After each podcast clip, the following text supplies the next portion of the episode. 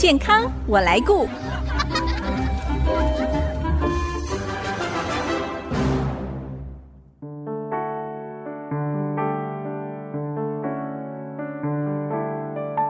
听众朋友，大家好，我是王淑荣，欢迎收听《健康我来顾》节目，一起关心你我的健康。现代家长因为生活丰裕，比较少会担心孩子营养不足、瘦弱矮小的问题。有些父母可能也会有一些错误的观念，例如孩子到了青春期就会自动抽高，男生本来就比较晚发育，或者是迟迟不往上长的孩子，有家长认为说父母身高都很高，以后小孩子也一定会长高。这些不太正确的观念，恐怕会耽误某些生长有问题的孩子，错失了长高的黄金期。今天我们很高兴邀请到新竹马街医院小儿内分泌科林昭旭主任来。来谈一谈小孩生长的问题，孩子长不高该怎么办呢？我们先欢迎林主任，主任您好，苏荣姐好，各位听众大家好，我是新竹马街医院林昭旭医师，很高兴空中跟大家相会。首先，我想请主任为大家先澄清一下观念的，就是刚才我们说的，小孩子到了青春期，真的一定会自动抽高吗？还有男生是不是一定就比较晚发育？好。我先来问这个问题哦，青春期当然是自动会抽高，可是抽多高 还不见得。哦，对。那所以我们要看两个哈，就是我们对青春期的评估要看两个。嗯。好，那第一个就是说。他年纪多大的时候是抽高？嗯，那一般女生来讲的话，我我们看发育的话是主要女生的话，大概都是乳房发育为刚开始，好，那之后才是呃身高长得比较快，阴毛出现，然后再是生理期来这样。那一般才是大概是八岁到十三岁。哦哦啊，但越早发育的话，比较有可能是会影响到将来的身高。那越晚发育。也不见得说将来身高就比较高，嗯、我们是觉得适中是最好。是什么是什么叫适中呢？就是女生刚开始发育的年纪的话，大概是呃九岁九岁半的时候，嗯，好，那那时候大概是最适合的。是，那这是女生。那男生来讲的话，就是发育是九到十四岁。哦，的确是比女生晚一点。对对，大概都是晚两年左右。哦、那一般男生大概是十一岁半的时候开始发育。嗯，那男生的发育比较难评估，我们通常是在看第二性征。那很多家长会觉得男生的发育是变声了之后才开始发育，或者长胡子的时候才开始发育。啊、其实不是、哦，其实这个时候已经到达中后期了。哦，哦，男生主要是看的他的生殖器官，他睾丸的大小。嗯啊，当然这睾丸大小刚开始发育一些一点点的时候呢，都但家家长不会感觉得出来。对，而且华人的家长哦，好像也不太好，对对对对对，不太好意思碰触这一块。对，就像我们在诊间的时候，有时候要检查，呃、因为我们那就是。再三讲是说，我们内分泌通常就是来看他的身高，不是只有看身高体重，对，然后照骨龄，事实上还是要看他的发育状况。嗯，那很多家长都会扭扭捏捏，小朋友甚至扭扭捏捏。是，啊、通常来讲的话，在国外就不会有这个情形，所以我们通常第一次出诊的时候，我们都会请护理师在进诊间之前就会跟家长先说明说，哦、等一下医生要检查你的生殖器官，是你要同意之后。嗯，好，家长同意，小朋友同意，那才可以来就诊。所以男生来讲的话，就是一般来讲的话，就是十一岁半的时候发育是比较适合的。好，所以我们刚刚看就是说，青春期的时候是一定会抽高，可是抽多高嘛？嗯，第一个是要看他，我们刚刚讲的是岁数，在合理的岁数当然是最适合的。嗯，那太早或太晚，多少会影响到。那第二个很重要就是说。呃，发育当下的身高，嗯，好。如果说越矮就开始在发育的话，我通常都会跟人家讲说，这个很像一个十圈的赛跑。我我们发育就是做一个最后冲刺，是。那我们做最后冲刺哪时候最后冲刺？当然是最后一两圈，一两圈才做最后冲刺。结果一开始起跑就跑太快，对对对，所以说，所以我们我通常都用这个来比喻。如果说我们今天十圈，你如果说哎第六圈就要做最后冲刺，那最后的成绩一定不会太好。太矮就做最后冲刺，太矮就进入青春期，可能就不太好。发育过程中，我们通常有一个叫成长冲刺期。哦，什么叫成长冲刺期？就是青春期的时候，因为荷尔蒙，哈，因为有一些男性荷尔蒙、女性荷尔蒙开始大量的分泌，嗯，再加上原有的生长激素，好啊，再加上饮食、运动、睡眠的配合，是，这时候的身高可能会从本来未发育前的一年四到六公分，嗯，可能会冲到一年六到十公分，甚至会更多。那一般女生在发育期大概是二到四年，男生大概是四到五年，啊，这样成长下去，如果一年都差一些的话。那三四年就会差很多了，对对，所以这个成长冲动期如果好好把握的话，那的确就会抽高。如果这段时间都是 呃整天不太动啊，整天在玩那个电脑的游戏啊，哈，然后呃在。打键盘啊，然后喝一些含糖饮料啊，嗯、然后呃，生活作息不正常啊，不太运动的话，对，这段时间差就会差很多。哇，这影响很大。是是是。另外想请教一下哦，也有听到一些父母说，哎，爸爸妈妈身高都高，以后小孩子一定会长高，就不用担心，真的是这样吗？这是一个很好的问题哈，当然遗传大概是占六成啦。六成哦，对对对，哦，那也蛮大的。对对对对，哦、那我我们怎么算一下？是说，你的遗传身高是多少？哈，我们现在跟大家先在空中跟大家解释一下。那我们遗传身高就是爸爸的身高，男生的话是爸爸的身高加妈妈的身高加十一到十三公分除以二。哦那十一到十三公分，就是说，因为现在男生跟女生大概是以以前大概男女大概差十一公分啊，现在男生大概是男女大概差十三公分，对，所以我们是是加十一到十三公分除以二。嗯，那女生的遗传身高就是爸爸加妈妈减十一到十三哦，嘿，除以二是，所以假设说我我们算我们用十三公分来算的话，嗯，爸爸身高是一七零，妈妈身高是一百六，那这样的话，男生来讲的话，他的平。的遗传身高大概就是一百七十一点五，因为加十三除以二嘛。对。那女生来讲话，那如果说减十三除以二的话，那就是一百五十八点八点五。嗯。啊，这只是一个预估的。对。所以如果说爸妈遗传身高高的话，啊，当然他就站得比较有利。对。那当然，父母的遗传身高其实还是有一个范围啦。哦。所以我们是说。加减八点五都是算他的身高，加减八点五，所以后天的努力也是很重要。对对对对对对对对对，嗯，是。有时候我们也会听到家长说：“哦，孩子很小只，但是我们认真比较同年龄的孩子哦，好像也不会太矮小。”所以在医学上，它是不是有一个明确的定义呢？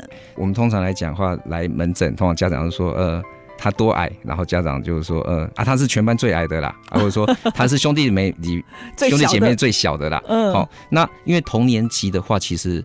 也有一年的差嘛，九、嗯、月生的跟对呀，隔年八月其实就一年的差，所以有时候是说，哎、欸，同年龄就说什么第二矮、第三矮，可是如果说他是八月生的，其实他不会到非常的矮，是，所以用这样来讲的话，是什么班上是最矮的，然后、嗯、这个不准确，兄弟姐妹最矮的，那是 事实上是不太准了哈。对，那我们对矮小其实是有一个定义哈，这个定义很重要哈。那第一个就是说，在同一个。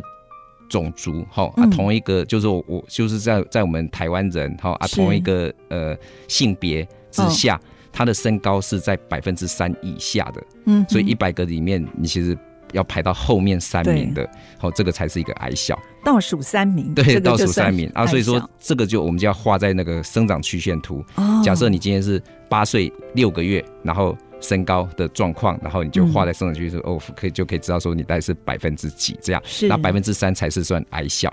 那第二个是说六岁以上，哈，就是说第一个是很矮嘛，啊，第二个是越长越慢，嗯，啊，我们越长越慢就是一年的身高是长超过四公分就算合理了，好，好，那如果说一年身高小于四公分的话，这个就是比较慢，对，就是等于是说可能因为有问题，然后让它越长越慢，是好。哎，大概是这个状况。那第三个就是说，我们刚讲移到遗传身高，嗯，好。如果说我们算起来，女生来讲的话，她现在是百分之五，然后她的遗传身高百分之五，我们我们就遗传到到到将来的身高百分之五，就是代表成人身高在一百五十一公分，嗯。啊，如果说爸妈遗传身高是一百六十五公分，哦，那就差很多了，对。哦，啊，那个就可能就是矮小，是。好，那因为爸妈高，理论上是小朋友会比较高，对。啊，如果说他比父母的遗传身高。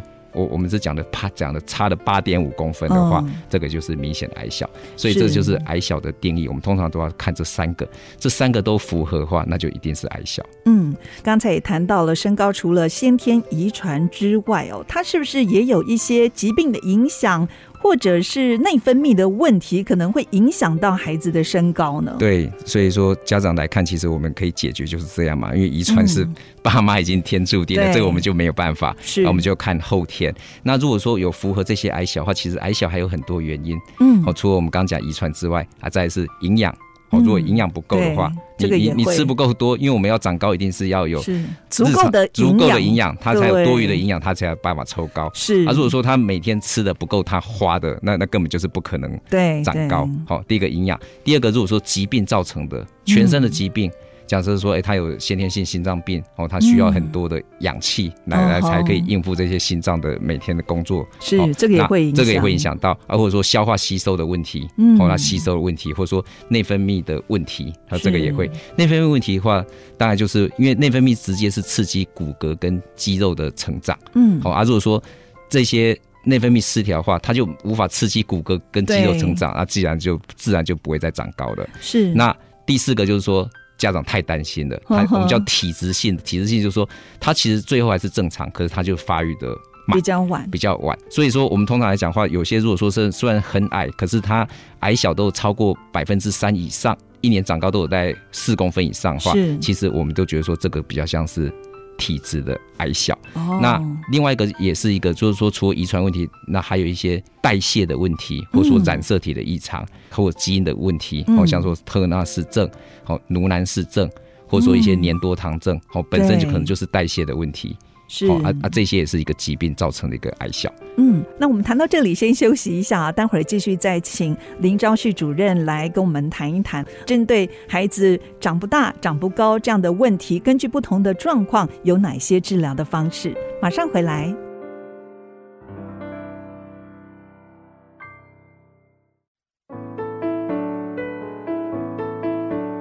您现在所收听的是 ICG 竹科广播 FM 九七点五健康我来顾节目，我是王淑荣。阿根廷天才球星梅西，他十一岁的时候被诊断出生长激素缺乏症。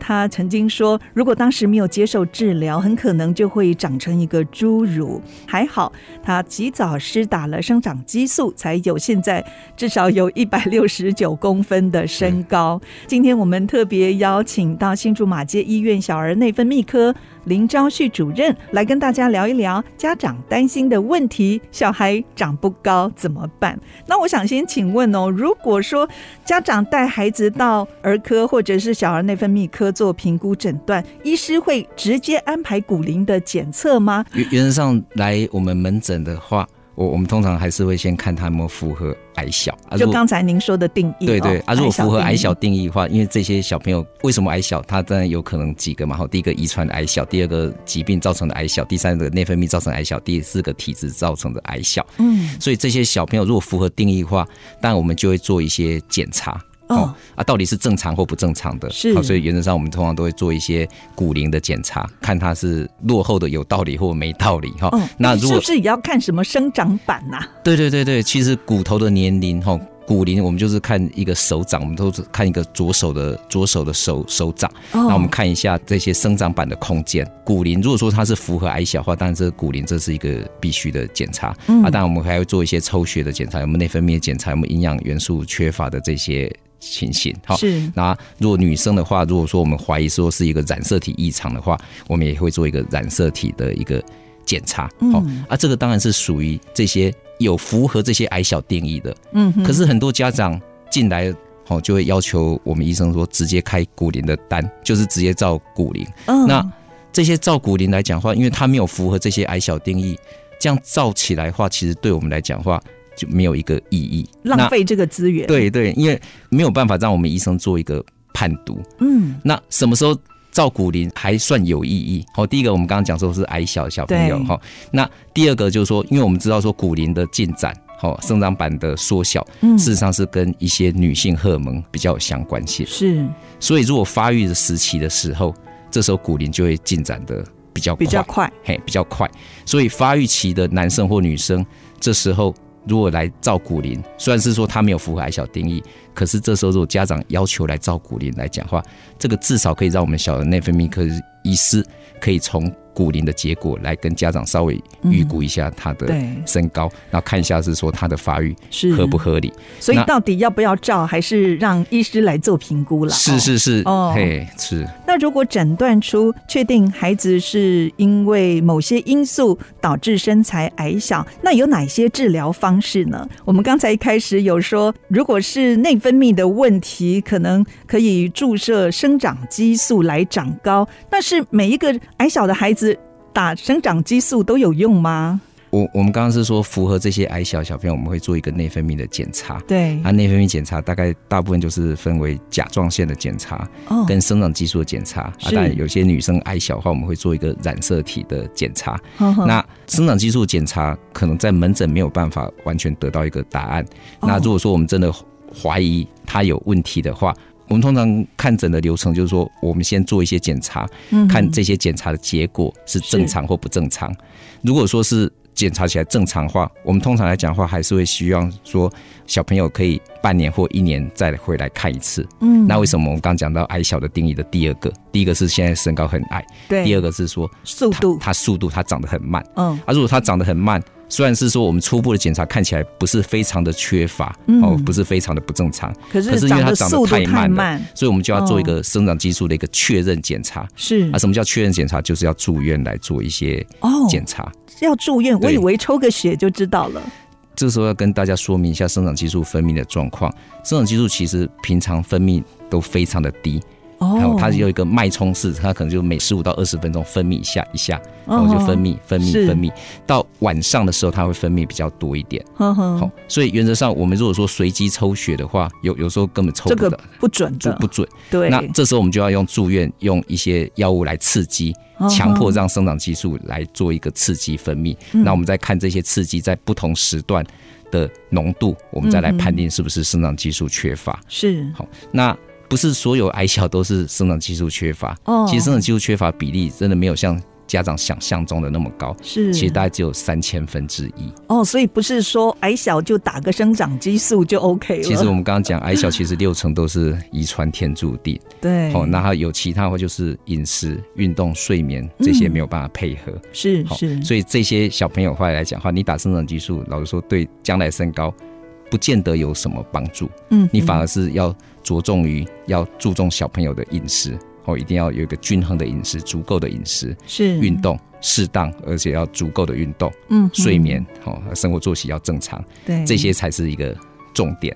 好，你打生长激素是没有帮助的，嗯。那反过来，如果说你生长激素缺乏的话，是，那你再怎么努力哦，再怎么努力的饮食、运动、睡眠。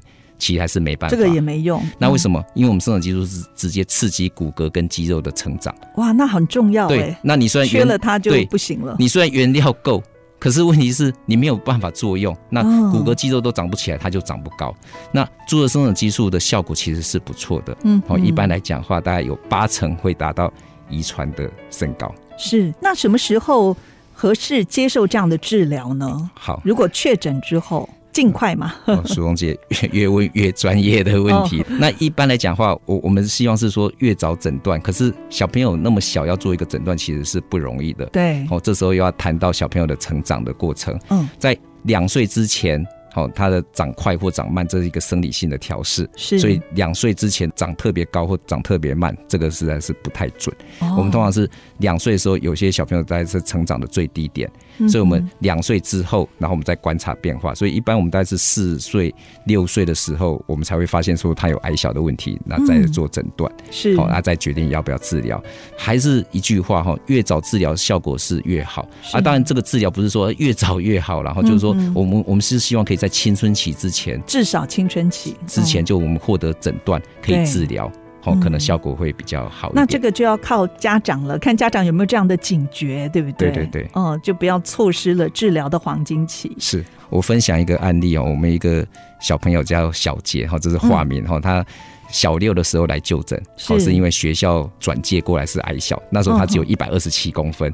哦，小六一百二十七，那真的是算比较小。爸妈遗传身高是一百六十九公分，嗯、那如果说从一百二十七公分来推算上去，他将来可能只会长到一百五十七公分。哦，那后来就是因为他有符合这些矮小，好，然后做住院做检查，就是生长激素缺乏。是，那我们在他一百三十公分的时候，一年之后，国一就开始给他注射生长激素。嗯，那注射生长激素注射之之前一年只有长三点四公分，其实非常的慢，这样还是很慢。对，那注射第一年之后，他就立刻长了十六公分，哇！从三点四公分就长十六公分，是。那第二年又长十一公分，那总共后来注射四年，他总共长了四十公分。嗯，所以因为他锲而不舍，他每天都在打生长激素，要配合饮食、运动、睡眠，他最后就长到一百七十公分，比爸妈的遗传身高一百六十九公分还高一点。对对，所以这个就是你，因为你有发现他矮小，对，你有给他治疗。规律的治疗，哈，然后配合饮食、运动、睡眠，那将来的成果就是不错的。